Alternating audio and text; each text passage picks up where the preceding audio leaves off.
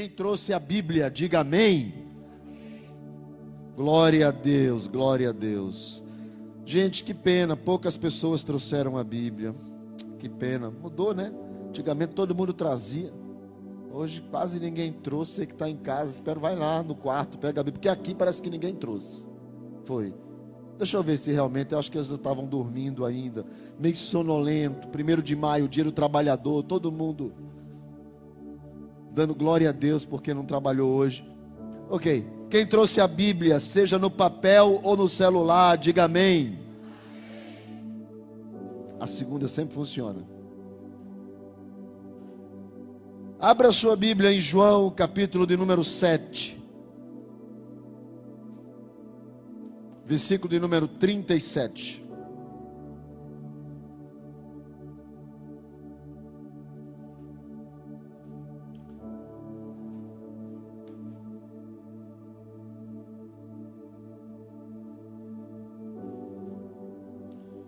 Diz assim a palavra do Senhor. No último dia, o grande dia da festa, levantou-se Jesus e exclamou: Se alguém tem sede, venha a mim e beba. Quem crê em mim, como diz as Escrituras, do seu interior fluirão rios de água viva. Quem tem sede, venha a mim e beba, como diz as Escrituras, rios de água viva fluirão do seu interior. 39. Isso ele disse com respeito ao espírito que haviam de receber os que nele crescem. Espírito com letra maiúscula. Se é espírito com letra maiúscula, é o Espírito Santo de Deus. É Deus. Espírito com letra maiúscula é Deus. A respeito ao Espírito que haviam de receber os que nele crescem. Só até aí. A vida cristã, ela requer que tenhamos intimidade com Deus. A vida cristã, ela requer que eu tenha com Deus uma relação de intimidade.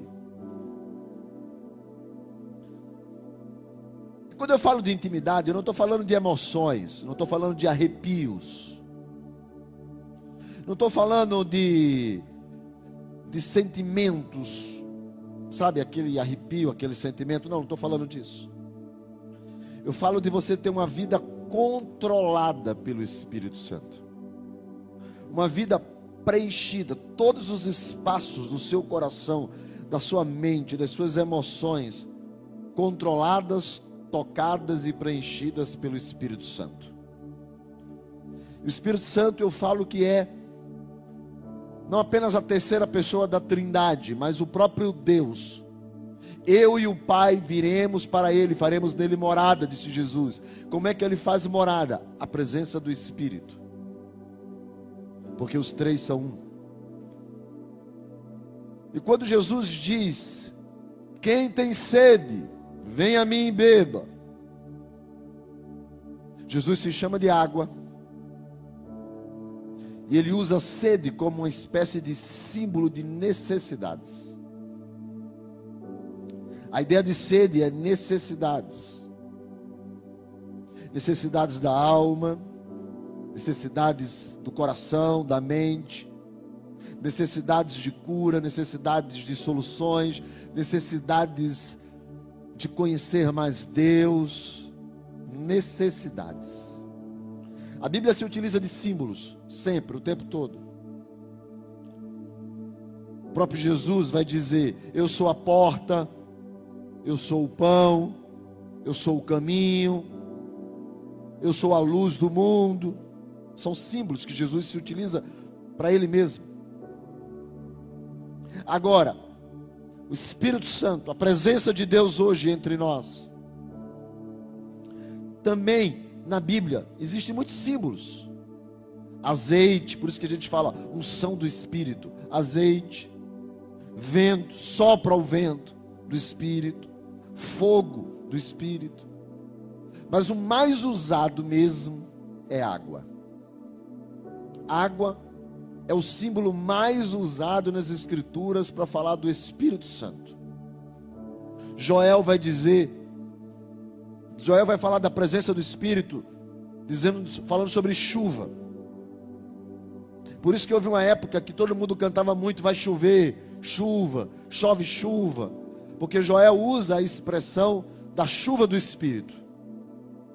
Ezequiel, que nós pregamos domingo passado, quando falamos do rio tocar em tudo e sarar, nós falamos que o rio começava, na verdade, com o borbulhar da água viva que saía do limiar da porta, da soleira, saindo, saindo pelos cantos, e aquela água que fluía, do grego fonte borbulhante, se torna um rio, que mais tarde é um rio intransponível, só podia ser passado, só poderia ser atravessado, só poderia ser estar dentro dele se pudesse nadar. Por isso que Isaías também vai falar de torrente, enxurrada, enchente, sempre voltado para a ideia de muitas águas serem a presença de Deus. Apocalipse 21, versículo 1. O apóstolo João tem uma visão do céu. Deus dá ele e mostra para ele o novo céu e a nova terra. E diz que essa terra que você conhece e esse céu que você conhece já passou. João está vendo um novo céu, uma nova forma de habitar, uma nova terra, é tudo diferente. E ele vê a nova Jerusalém, a morada de Deus, descendo e se estabelecendo como o centro de governo dessa terra ele vê, ele vê portas, doze portas. Ele, ele diz que essas portas têm doze anjos e que são ou representam, tem uma pedra preciosa em cima dela com o nome das doze tribos. Embaixo tem colunas, alicerces feitos de pedras preciosas de jaspe. E lá estão escritos o nome dos doze apóstolos ele dá uma olhada para as paredes e vê que as paredes é toda de ouro. Tijolos de ouro. E ele, e ele diz que brilhava tanto que parecia um vidro transparente, reluzente. Ele dá uma olhada para a porta principal e enxerga que no meio da cidade tem uma praça. E ele diz que não tem templo neste lugar, porque o próprio Deus é o local de adoração dentro, ele vê a multidão, os crentes de todas as épocas, tempos, raças, cores, línguas, todo mundo falando, glorificando, e não havia choro, porque diz que o Senhor enxugava ele mesmo todas as lágrimas. Ele olha no centro daquela cidade e tem um trono. Sentado no trono está o cordeiro. Mas ele vê um detalhe. 22, 1 de Apocalipse. Sabe qual é o detalhe? É que do trono saía um rio. Saía um rio do trono. E ele diz que este rio que o Senhor mostrou a ele, que saía do trono, era o rio da água da vida do grego quer dizer fonte borbulhante, pura, limpa, saudável, que o que toca produz vida. O rio não está apenas na simbologia, mas ele é a fonte do próprio trono de Deus. O rio sai do trono. Por isso que Jesus vai dizer: que ele é a água, e quem tem sede, vá ele e beba, porque é o rio que o que toca produz vida. Ezequiel diz: o rio sara. Zacarias diz: o rio restaura. Isaías diz: o rio salva. Mas a grande pergunta que nós fazemos quando Jesus diz: Quem tiver sede, venha.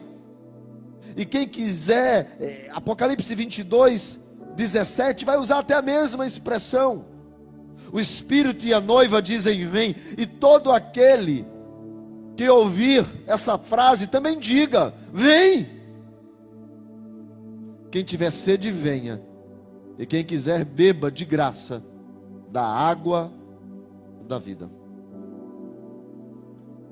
Essa água sacia as nossas necessidades. Mas como atender o convite? O que fazer para beber? Como chegar lá? Como imergir e ter com Deus uma vida profunda? A gente descobre isso em João capítulo de número 4, que eu convido você a abrir. João capítulo de número 4, vai lá, folheia, chega lá para você olhar comigo alguns versículos. É óbvio que João capítulo 4, eu não sei se você já percebeu isso, ou se só eu percebi, ou se eu só percebi hoje, mas João capítulo 4, gente, eu fiquei impressionado, ele vem depois de João capítulo 3. Primeiro vem 3, depois vem 4. Uau, incrível isso. Não é incrível um negócio desse, né? Que João 4 vem depois de João 3? É, acho que ninguém entendeu minha piada. Sabe aquelas piadas que você fala e ninguém entende? Foi essa agora, ok. João 4. Por que, que João 4 vem depois de João 3? Não é porque, porque é óbvio. É porque eles se completam. Em João 3, é um homem que tinha nome, era judeu, proeminente, tinha princípios de, elevar, de elevada moral, queria conversar com Jesus, procurou Jesus. João 4 é uma mulher sem nome, samaritana, com uma baixa moral, sem reputação. E para ser muito sincero, ela não queria papo com aquele camarada que estava do lado do poço. Então, são duas pessoas completamente antagônicas.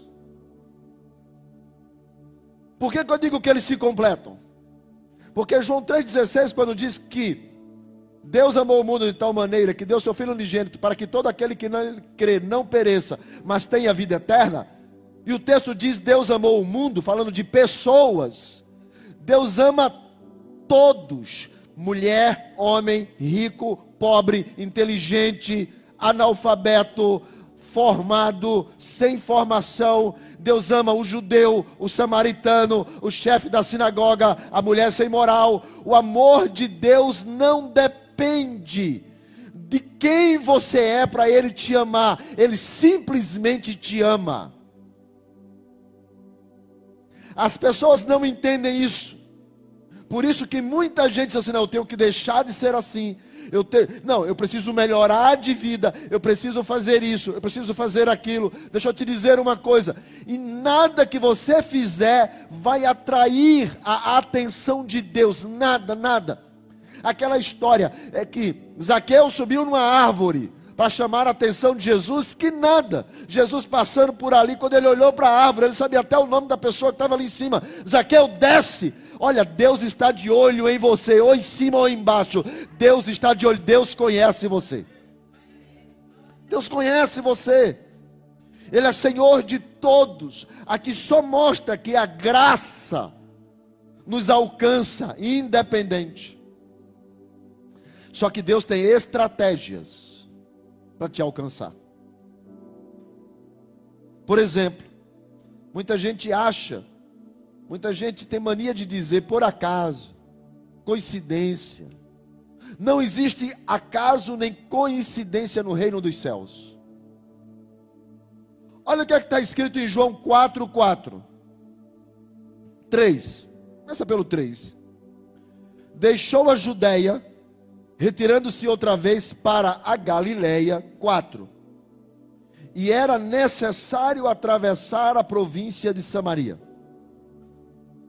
Chegou, pois, a uma cidade samaritana chamada Sicá, perto das terras de Jacó, que dera seu filho José. Estava ali a fonte de Jacó, e ele, cansado da viagem, assentara-se Jesus junto à fonte e era por volta da hora sexta. meio-dia. Nisto veio uma mulher samaritana tirar água e disse-lhe Jesus: Dai-me de beber. Bom, deixa eu primeiro falar uma coisa para você. Eu posso dar uma saidinha do texto, vocês permitem, sim ou não? Mas só para explicar para vocês, esse era necessário, versículo de número 4. Era necessário. Por que, que esse negócio aqui está aqui? Era necessário que ele entrasse. A verdade é que todos os judeus, eles iam por fora da cidade de Samaria. Samaria era uma cidade formada por pessoas, por judeus que haviam se casado com mulheres, ou mulheres que haviam se casado com homens não judeus. Eram pessoas que tinham outra fé, outra religião, numa época lá atrás, e eles misturaram a religião de Israel. Então, eles deram uma bagunçada na religião de Israel, ao ponto que o monte que eles escolheram, Jerezi, para adorar, fizeram um templo pagão e depois até um templo de idolatria. Os judeus não gostavam dos samaritanos, porque diziam que ele, eles, os samaritanos, se declaravam da mesma religião. E os judeus diziam: não, não, não, não. A nossa fé é diferente da de vocês. E, e havia esse conflito entre eles. Por isso que os judeus passavam pelo lado de fora da cidade. Quando eles iam da Judéia para qualquer outro lugar pós Samaria. Samaria ficava aqui no meio, ele vinha aqui da Judéia e ele ia lá para passar por Jerusalém, para chegar em Jerusalém, para chegar na Galiléia, ele tinha que passar por Samaria. Quando o texto diz que era necessário atravessar a província de Samaria, Jesus poderia ter passado por fora, mas ele passou por dentro de Samaria. Agora me pergunte por quê? Não, desse jeito eu não respondo. Eu sou chato, eu sou chato. Quer saber? Me pergunte por quê? Agora eu respondo, gente. Oxe, que coisa. Porque Atos capítulo 1, versículo 1. Atos 1 em 1. Está escrito que Jesus fazia e ensinava. Para eu responder aqui, eu preciso chegar aqui. Escrevi o primeiro livro, o Teófilo, isso é Lucas falando. Quem escreveu Atos foi Lucas relatando todas as coisas que Jesus começou a fazer. Jesus nunca pediu nada a ninguém que ele não tivesse feito.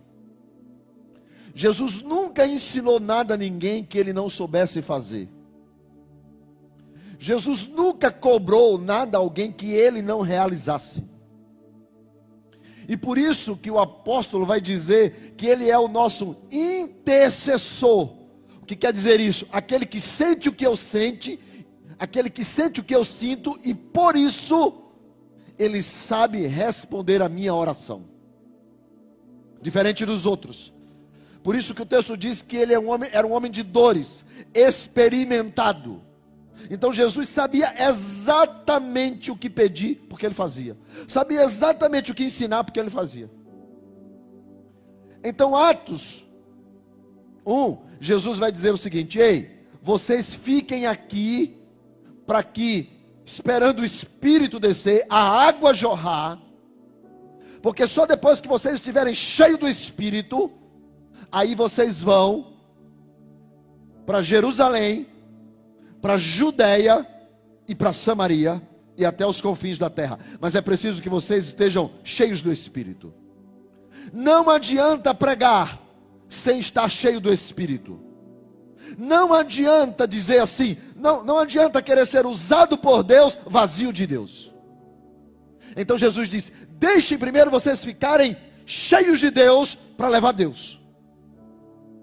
Só que o texto diz que Jesus fazia e ensinava. Jesus nunca pediu o que não fez. Então, se você olhar em João 2:23, João 2:23 eu estou falando bem devagar, que é para a menina lá em cima já correr. Diz assim, ó. Estando ele em. Estando ele aonde? Jerusalém. João 3, 22. 3, 22. Depois disso, foi Jesus com seus discípulos para a terra da Judéia. Primeiro Jerusalém, depois Judéia. Qual era que faltava para Atos 1 e 8? Samaria. Era necessário que ele passasse por Samaria. Para Jesus poder pedir alguma coisa, ele tinha que viver. Por isso que a única vez que ele entrou em Samaria, ele entrou para que ele pudesse dizer a todos: quando vocês forem cheios do Espírito, vão para Jerusalém, eu já estive lá. Vão para Judeia, eu já estive lá. Vão para Samaria, eu já estive lá. Quem entendeu aqui, diga amém. Agora a gente volta para João 4. O texto vai dizer que Jesus entra em Samaria, está cansado, senta à beira de um poço, e vem uma mulher tirar água às 12 horas. Por que, que a Bíblia fala que era 12 horas? A Bíblia não coloca uma palavra lá sem um propósito. Deus é intencional. É porque nessa hora o sol era escaldante, meio-dia. As mulheres estão em casa. Os homens estão dormindo, hora da sexta. É daí que vem a palavra. Os homens estão dormindo, tirando a soneca. Os discípulos, versículo de número 8, estão indo comprar comida, porque é hora do almoço. Tudo para. Ou seja, para os homens não era a hora de Deus, porque ao meio-dia nada acontece. Só que Jesus está ali parado, porque sabe que ao meio-dia aquela mulher vai chegar. Existem coisas na sua vida que você pode até estar cronometrando o tempo, mas deixa eu te dizer uma coisa: não é na hora dos homens que as coisas acontecem, é na hora de Deus que as coisas acontecem. Irmãos, eu já estive muito agoniado, muito ansioso por coisas. Por, por que, que isso não acontece? Por que, que isso não acontece? Até eu entender que Deus sabe trabalhar e Deus tem uma hora diferente da minha. Mas de uma coisa é certo: quando Deus diz que chegou a hora, chegou a hora. E Jesus está lá e a mulher chega. Ela não sabia, mas Deus tinha marcado aquele encontro. Tem coisas que você não sabe, está fora do seu, da sua agenda, está fora da sua programação, mas pode estar tá fora da sua, não está fora da programação de Deus. Aí Deus, aí Jesus chega. Aí a mulher está lá, chega com um poço, Olha lá o camarada lá, sabe que é judeu. Jesus tem barba de judeu, roupa de judeu, cabelo de judeu, aparência de judeu. Ela sabe que ele é judeu. Não precisa nem falar. Ela chega, pega lá, encosta os cântaros pesados, né? Porque cântaro vazio pesa. E ela encosta lá os cântaros, ela vai pegar a água e Jesus puxa a conversa com ela. Por que, que ele puxa a conversa? Porque não existe por acaso, não existe coincidência. E a conversa que ele está falando com ela começa assim: Ei, será que é possível você me dar um pouco de água? Agora, olha a resposta dela. Versículo de número 9. Como sendo tu judeu, pedes de beber a mim, que sou mulher samaritana? Deixa eu explicar isso para vocês. E se você olhar o 11, você vai, eh, essa minha explicação vai ter mais sentido ainda. O versículo 11. Respondeu ela ainda: Senhor, tu não tens com quem tirar água, o poço é fundo. Onde é que tu vai encontrar água viva? A ideia dela é a, é a fonte, a borbulhante. Tem a água parada e tem a água borbulhante que alimenta o poço. E Jesus disse para ela: Se você soubesse quem é, você me pediria, eu te daria água viva. E ela imagina que é a água borbulhante, a água viva. Ela não está falando da água parada, que está a 30 metros de profundidade. Ela está falando da água que está a 45, a borbulhante, a fonte. Mas a resposta da mulher, dizendo: Como sendo tu judeu, Deixa eu explicar uma coisa para vocês. O texto, entre parênteses, assim: porque os judeus não se dão com os samaritanos. Não é bem assim. Deixa eu explicar para você isso. é porque, como os judeus não se dão, se os discípulos saíram para comprar comida dos samaritanos. Como é que os judeus não se dão? Se na parábola do bom samaritano, o samaritano é quem pega aquele rapaz e ele está vindo da adoração também. E ele pega o rapaz e leva para uma hospedaria, e tanto o rapaz como ele vindo da adoração, como a hospedaria está tudo dentro do povoado judeu. Então, como que não se combina? Não, eles se combinam. Eles compravam, vendiam um dos outros, eles se relacionavam, sim. O problema aqui é que muita gente não consegue entender está no como sendo tu judeu. É por quê? Porque, segundo a lei de Moisés, as pessoas não podiam beber água no copo ou comer no prato de alguém que fosse impuro, porque se tornava impuro. Então, o que a mulher está dizendo não é que ele não se relaciona, porque eles estão conversando. O que a mulher está dizendo é: a religião de vocês, o Deus de vocês, não permite que eu faça nada para vocês, porque se eu fizer, contamina. O que a mulher está dizendo é: a religião de vocês separa a gente a maneira que vocês veem Deus é diferente da maneira que eu enxergo. E a religião de vocês coloca a gente separado. Por causa disso, tu vai morrer de sede, porque tu não vai poder beber do meu copo. Só que Jesus olha para a mulher e vê a tristeza no coração dela. Então Jesus responde assim: Mulher, Versículo de número 10. Três coisas você precisa entender. Quantas eu falei? Três coisas. Primeiro, se você conhecesse a graça, o dom de Deus, a graça, você não estaria separada de mim. Segundo, se você conhecesse quem é a pessoa que está te pedindo água, você, ao invés de dar, é você que iria atrás de pedir água viva. Então você não conhece três coisas.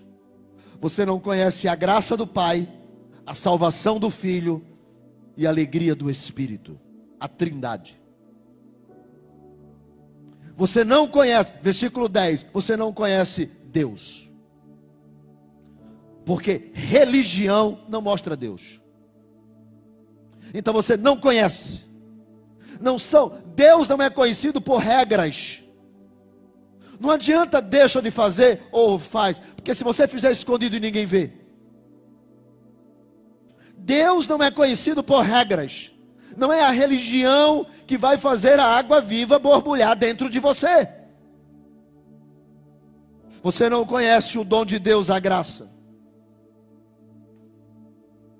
Você não conhece a salvação, você não conhece quem te pede. E você não conhece a água viva. A mulher, na hora, na hora, ela fez a seguinte conexão. Ih, que é isso? Versículo de número 12. Versículo 11, ela diz assim: O senhor não tem como tirar água viva. Ou seja, a ideia dela, a água que está lá na fonte. 45 metros.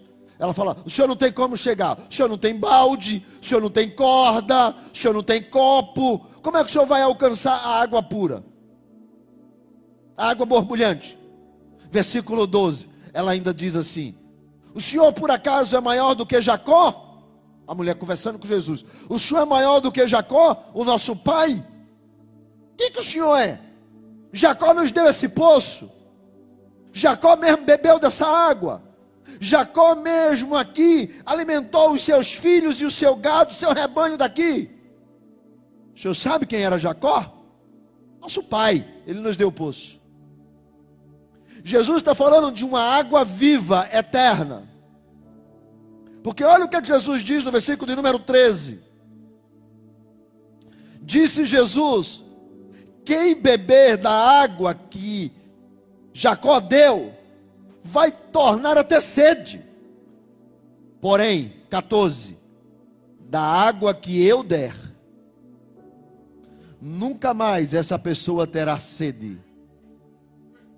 E pelo contrário, porque Deus só trabalha pelo contrário. Pelo contrário, a água que eu lhe der, quando ele beber, dentro dele nascerá uma fonte que vai começar a jorrar e só para de jorrar na vida eterna.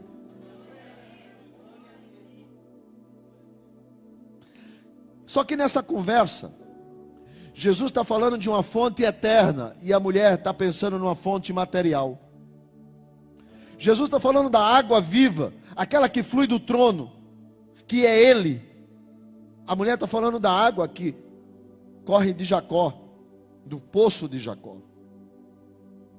Ou seja, a mulher está diante da própria fonte, mas ela está falando de Jacó, do passado. Sabe por que, que tem muita gente que não bebe da água do Espírito? Porque vive agarrado às coisas do passado. A fonte está na frente dela e ela está, não, porque Jacó lá atrás construiu o um poço. Jacó, não sei quantos anos, bebeu dessa fonte. Ei, quem vive de passado é museu. O Deus a quem eu sirvo é o Deus do aqui e do agora.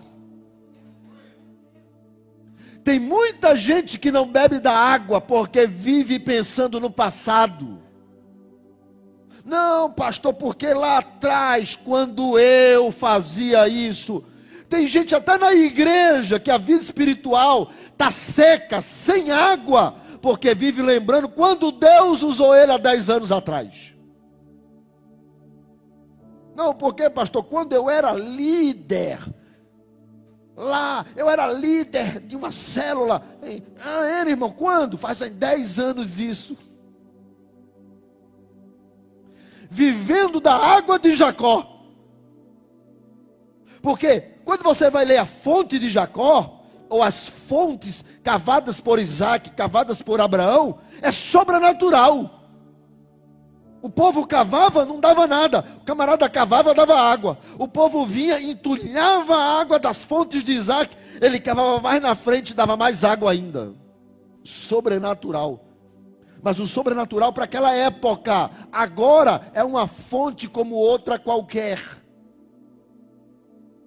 E tem gente vivendo na sua vida cristã do passado, do dia que eu aceitei Jesus, quando eu pregava o Evangelho, quando eu lá atrás tocava na igreja, quando eu fazia, servia lá na porta, quando eu, ei irmão, ei, quem vive do passado não bebe da água que jorra direto do trono de Deus.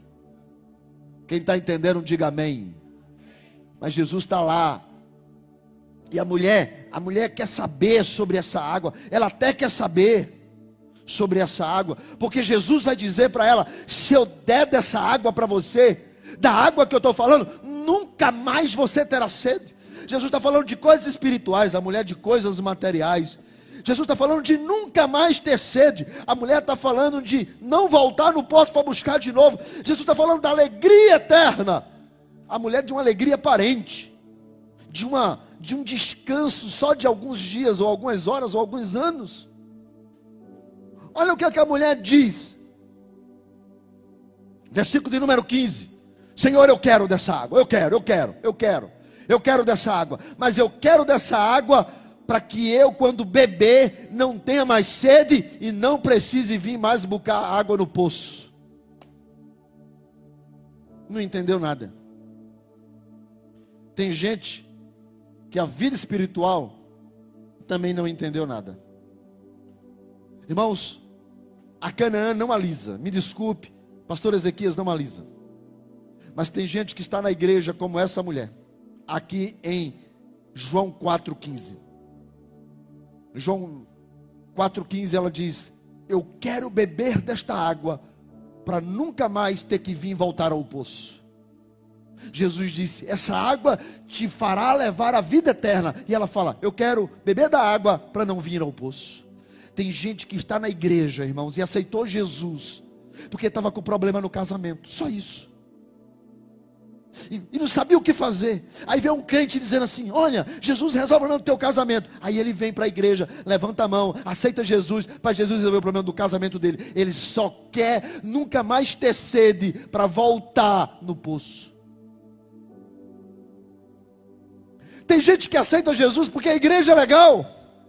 O louvor é legal, a fumaça, a luz, os meninos pulando. E fala, pô, que igreja legal, eu gostei dessa igreja.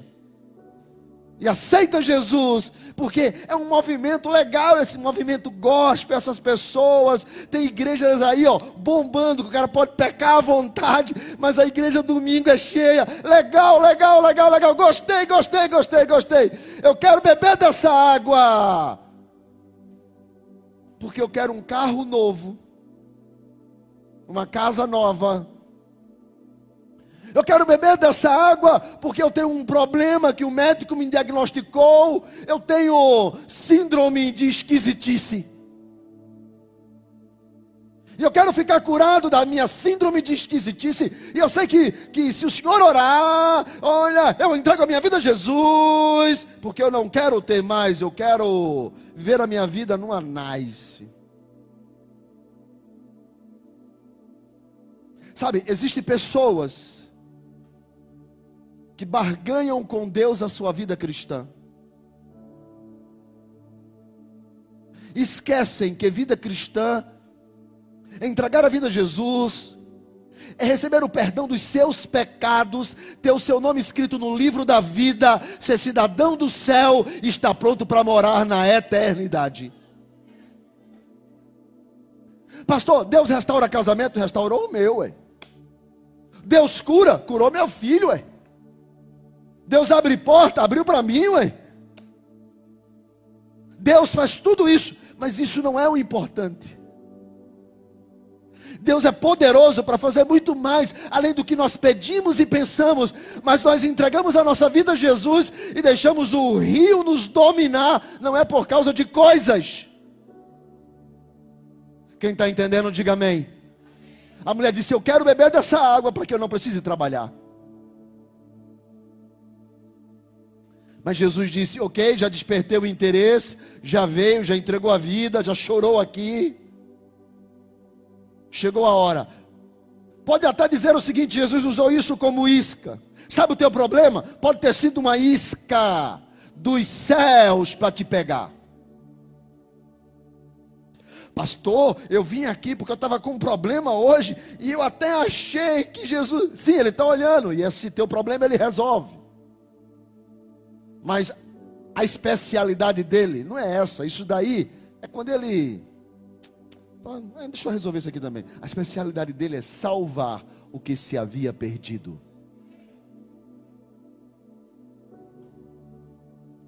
Jesus percebe que a mulher já está interessada e dizendo: Eu quero da água. Eu quero da água. Então Jesus diz para a mulher: Ok, ok, manda chamar o teu marido. Vai lá, chama o teu marido. Vem tu e ele aqui. Versículo de número 17. Ao que lhe respondeu a mulher: Não tenho marido. Sabe o que, é que eu acho interessante nesse texto? Olha quantas palavras a mulher disse no versículo de número 17: Não tenho marido. Quantas ela falou? Três. Quando você vai pegar uma Bíblia que tem as palavras em grego, não é que eu leio o grego, não, não quero dizer aqui que eu sou o cara, não. Não, é que quando eu pego uma Bíblia em grego, eu tenho em casa e ela tem o grego e embaixo o português. Aí eu fui contar quantas palavras no grego essa mulher conversou com Jesus.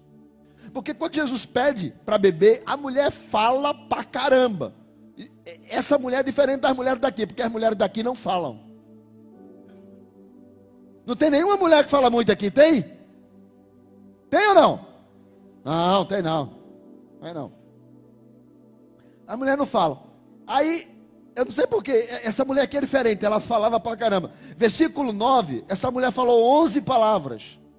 versículo 11 e 12, falou 42 palavras. Versículo 15, falou 17 palavras. Quando Jesus diz para ela, vai buscar o teu marido, ela fala três. Por quê? Porque Deus, quando quer começar a operar, a água que sara é a água que abre a ferida. Sabe, quando a pessoa trabalha na área de saúde e tem uma ferida, ela não deixa a ferida e bota um esparadrapo em cima. Ela tira. Você, ai, ela, ah, calma, calma, vai ficar bom. E ela arranca. E em alguns casos ela até mexe. Eu digo logo, não é em tu, não é em tu. Está doendo. E ela está mexendo, né? Depois ela bota uma aguinha, água oxigenada, volume 10. Depois limpa aquilo dali. Quem é da área da saúde aqui? Quem é da área da saúde? Tem alguém da área da saúde? Tem uma, uma, uma irmã. Deixa eu achar meu. Peraí. Tem uma irmã ali da área da saúde? Você é da área da saúde? É assim? Assim? É assim? É assim que faz? Mexe primeiro na ferida, para depois colocar os remédios e fechar. Não é assim? Aquela mulher estava muito autossuficiente. Sabe quando Deus quer operar na sua vida? Ele começa primeiro tocando na sua ferida. Ele vai na área que você quer esconder. Ele vai na área que você quer se fechar. Sabe aquela área que ninguém sabe? Aquela dor que você não conta nem para teu marido, nem para tua esposa, nem para o teu melhor amigo, você não conta para ninguém, porque você sabe que você se sente indigno, faz vergonha a você mesmo. Você tem vergonha. Aquela mulher se sentia uma pessoa completamente indigna. Mas Jesus quer que aquela mulher beba da água viva Jesus quer que aquela mulher beba da água que, faz, que sai do trono de Deus. Jesus quer aquela mulher que ela tenha a presença da graça, da salvação, do Espírito. E Jesus precisa para isso tocar na ferida. Existem coisas na sua vida, na sua área, que se você não colocar para fora, ela vai te carregar para uma posição de indignidade, que por mais que você a gente diga que Deus te ama, você não acredita. Que por mais que a gente diga que você pode beber dessa água, você não aceita. Por mais que a gente diga que o, o Senhor está aqui hoje, pronto para te dar um abraço, você não aceita. Porque você olha para você mesmo e você sente a dor da ferida. E se a ferida tiver aí há muito tempo, ela já está exalando odores. E tem gente que já percebe os odores da ferida que você transpira. Então Jesus toca na ferida, vai lá. Pastor, como que essa mulher pôde beber da água viva? porque ela começou primeiro tendo contato com Jesus. Segundo, ela não somente falou, ela ouviu. Terceiro, ela falou a verdade. Ela disse: Eu não tenho marido. E Jesus olha para ela e diz assim: Falastes a verdade, versículo número 18. Falastes a verdade, porque já tiveste cinco maridos, e o que tu dorme hoje não é teu marido. Aquela mulher, quando ouviu aquilo, aquela mulher sabia que aquilo que fazia ela indigna, que fazia ela ir ao meio-dia, para que ninguém visse ela, para que ninguém pudesse tirar onda da cara dela, para que ninguém zombasse dela. Porque é mais ou menos assim, todas as mulheres com seus maridos e ela não tinha marido, ainda o que dormia não era o dela ela se sentia indigna. Mas parece que Deus sempre marca encontro com pessoas cujas feridas que transformam esses corações indignos. ainda são as pessoas que Deus diz assim: há uma chance para você e eu não desisto de você. E Jesus está lá. E a mulher falando um monte de coisas sobre religião, mas Jesus insistindo: você tem que beber dessa água. E a mulher diz: Agora eu quero. Jesus, então vai chamar teu marido. Eu não tenho. Jesus, é verdade. A mulher olha para ele e fala: Tu és profeta. Ou seja, tu falas o que Deus fala. Versículo de número 19: Senhor, já não é mais tu judeu, é, já é Senhor. Já não é mais aquele cara do poço, já é alguém especial. Senhor, disse a mulher, vejo, tu és profeta. O processo de arrependimento já começou. É um processo de arrependimento. Tu és profeta. E ela faz uma pergunta, como nas Bíblias, vírgula, interrogação, exclamação, só foram colocados a partir do século X. Para mim, Ezequias Bezerra, isso daqui é uma pergunta. Não era para ter um ponto, era para ter uma interrogação. Ela pergunta: ela diz: Nossos pais adoravam neste monte. Entretanto, vocês que são judeus adoram em Jerusalém, dizendo que lá é o lugar que se deve adorar. O que é adorar? Estar na presença de Deus. A mulher está perguntando: Olha, Senhor, eu sei que tu és profeta. Eu sei que o Senhor fala o que Deus fala. Então me responde primeiro uma coisa. Ela faz uma pergunta: aonde Deus está? Porque sabe, são anos carregando um fardo. São anos vindo buscar água ao meio-dia. São anos sendo desprezado pelas pessoas. Eu só quero saber uma coisa: aonde Deus está?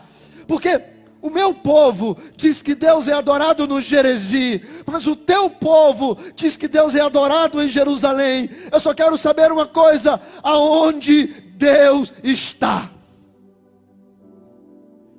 Jesus olha para a mulher e diz para ela: Sabe, minha filha, houve uma época que Deus estava em Jerezi. Houve uma época que Deus falava lá em Jerusalém.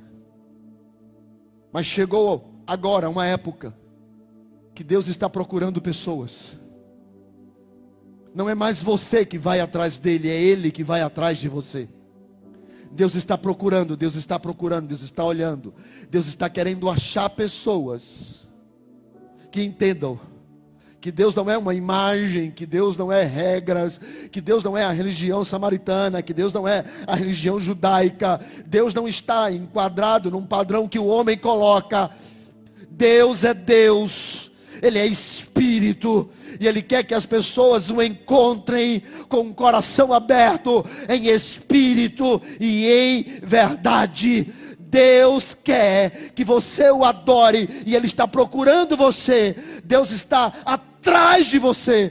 Deus quer te pegar.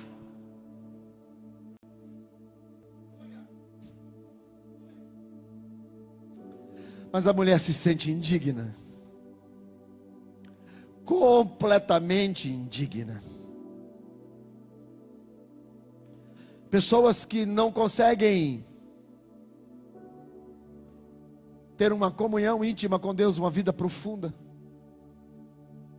Porque a história da sua vida impede ela de enxergar o Deus que é espírito. Então essa mulher com o coração apertado. Sabe, eu não posso achar de forma alguma que as pessoas não querem Jesus. Elas querem. Só que algumas definem Jesus do seu modo de vida, da maneira que elas acham que é. é muita gente não acredita que é tão simples. Tão simples, gente. Abrir o coração e confessar abrir o coração e dizer: Eu sei quem eu sou, eu sei quem eu sou. Não preciso enganar a mim mesmo. Eu quero que o Senhor me ache. Eu quero que o Senhor me ache, eu quero, eu quero ser achado pelo Senhor. E Jesus disse para aquela mulher: Você não entende, não é onde, nem como, nem de que maneira que Deus é achado. Não é sobre o, a religião dos samaritanos do Monte Geresi, muito menos a religião dos judeus lá de Jerusalém. Eu estou falando de um Deus que está em todos os lugares, Ele é Espírito. E Ele está aqui, inclusive esta noite. O Deus a quem eu sirvo está aqui hoje, hoje aqui na Canaã. Está aqui agora, Ele está agora. Ele está aqui, Ele está aí na sua casa. Ele está aqui entre nós. E pessoas estão vazias e longe de Deus. E Ele está aqui. E as pessoas estão vazias. A água não flui. E aquela mulher entende isso. Porque ela fala: não é sobre Deus, Deus está me procurando, mas é sobre eu. Eu não consigo chegar. Então ela diz, no verso de número 25. Ela disse: Eu sei, mais ou menos assim. Tudo bem, tudo bem. Eu entendi. Deus está à minha procura. Deus quer me achar. Deus está atrás de mim. Deus é espírito. Há uma saída para mim. Ela diz: Mas eu sei que eu sou pecadora. Mas quando o Messias, o Salvador vier, quando o Cristo de Deus chegar, Ele vai me anunciar qual o caminho que eu devo percorrer para poder ser abraçado pelo Pai. Não tem esperança para mim. A minha única esperança é se o Messias viesse. Ela conhecia da, da palavra. A religião dela ensinou isso para ela. Então ela sabia, há uma esperança única, é a esperança do Cristo vivo. Ou seja, continuarei distante de Deus, porque eu não tenho como chegar nele, só Jesus, que é o religário de Deus, a verdadeira religião que me conectará entre eu e Deus. Eu não tenho como. O senhor entende, profeta? Versículo seguinte. Jesus olha para a mulher. Jesus diz para ela: Eu sou o que falo contigo. Eu sou a tua resposta. Eu sou a água que brota. Eu sou o pão que alimenta. Eu sou a porta que leva. Eu sou o caminho. Eu sou. O coração da mulher já está aberto. Ela já está cheia de arrependimento. Então ela chega e fala. Ela, aliás, ela nem fala, ela olha para ele. Ela não sabe o que dizer. Nesse momento, os discípulos chegam com a comida. A mulher larga o cântaro lá e sai correndo. Por quê? Porque naquele momento que ela encontra Jesus, ela bebe da água viva. Quando ela encontra Jesus, ela se alimenta da água viva, a que sai do trono de Deus. Ela agora está cheia de água, o espírito borbulhante dentro dela. O que é que ela faz? Uma pessoa cheia de Deus, o que é que faz? Diz a Bíblia, ela saiu correndo no meio da cidade o povo ainda estava dormindo ela sai batendo nas casas. Acorda! Quem é? É aquela mulher, aquela mulher. O que é que ela quer? Avisa o teu marido aí que eu encontrei o Cristo de Deus. Eu encontrei o Messias eu encontrei. E o povo começou a olhar na rua. Essa mulher está louca, está louca, porque sempre é assim. Quando a pessoa está cheia de Deus e quer que as pessoas vão até Jesus e fala: olha, vamos, vamos lá para a igreja, vamos lá para a igreja. Esse povo é que, que cara chato, que cara chato. E ele vai levando, ele vai levando, ele vai levando. E o povo chama ele de chato, chama ele de maluco, chama ele de louco. Mas só que a água está borbulhando, a água está borbulhando, a água está borbulhando, a água está borbulhando, a água está borbulhando. Então ele começa, ela começa a ganhar as pessoas da cidade. E de uma mulher indigna,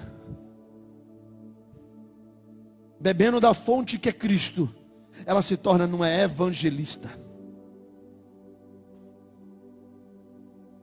Sabe qual é o problema? de muita gente que a vida cristã está raquítica é que não saiu do poço ainda da conversa. Olha lá, eu quero beber, é, eu quero beber para para trocar de carro. Eu quero beber, eu quero beber porque meu sonho é fazer uma viagem. Eu quero beber porque esse mundo está perdido, está perdido. Eu quero beber para ter uma vida normal. Aquela mulher, quando bebeu da fonte que é Cristo, ela saiu incendiada pela cidade. Usando todos os termos do Espírito: incendiada, enchendo, soprando, voando. Porque ela estava cheia do Espírito. Sabe o que é que está faltando em você? ser cheio do Espírito. Ser cheio do Espírito. A minha mulher hoje, nós fomos almoçar, ela ficou na cozinha lavando os pratos, e eu fui para o quarto e eu me deitei. Quando ela entrou, eu estava ouvindo uma música, estava chorando. Sabe, irmãos, é aquela coisa que, que o tempo todo uma vontade de estar tão grande perto de Deus. Por isso que quando Jesus fala de vida eterna, muita gente se assusta. Há muitos anos atrás, eu até tinha medo de morrer, hoje eu não tenho mais. Por isso que Paulo vai dizer: morrer para mim é lucro. Por quê, Paulo? Porque está escrito assim: os que morrerem em Cristo ressuscitarão primeiro. Depois nós, os que estivermos vivos, seremos arrebatados. Irmãos, se eu morrer primeiro, eu chego primeiro do que quem está vivo. Morreu, chega primeiro. Chego na frente dos que estiverem vivos. Deixa eu te contar uma coisa. Quem é cheio do Espírito não fica trancado, calado, morto. Porque o Espírito vivifica, o Espírito levanta, o Espírito toma. Você precisa, você precisa experimentar o Espírito. Você precisa experimentar a fonte que borbulha. Você precisa ser cheio de Deus. Pastor, como é que eu sei que eu sou cheio de Deus? Irmãos, eu não consigo me calar.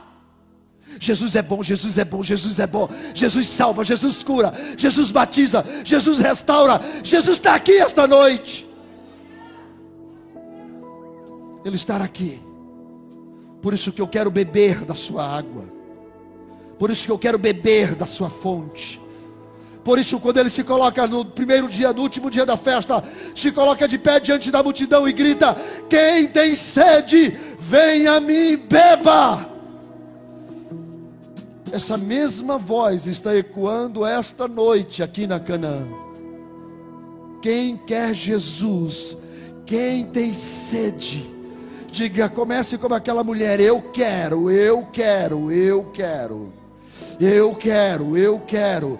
Eu quero, eu quero mais, eu quero beber, eu quero mudar, eu quero transformar, eu quero ser transformado, eu quero que, eu quero que a água toque, que onde ela vier, ela venha lavando, ela venha limpando, ela venha saciando. Vem Espírito, fique de pé. Vem Espírito esta noite. Vem, vem sobre nós. Vem sobre nós. Que Espírito de Deus Sabe, irmãos, você tem que abrir o coração e tem que querer. Se você não querer, não vai acontecer. O Pai procura nesta noite. Uh, o Pai procura. O Pai procura. O Pai procura. O Pai procura. O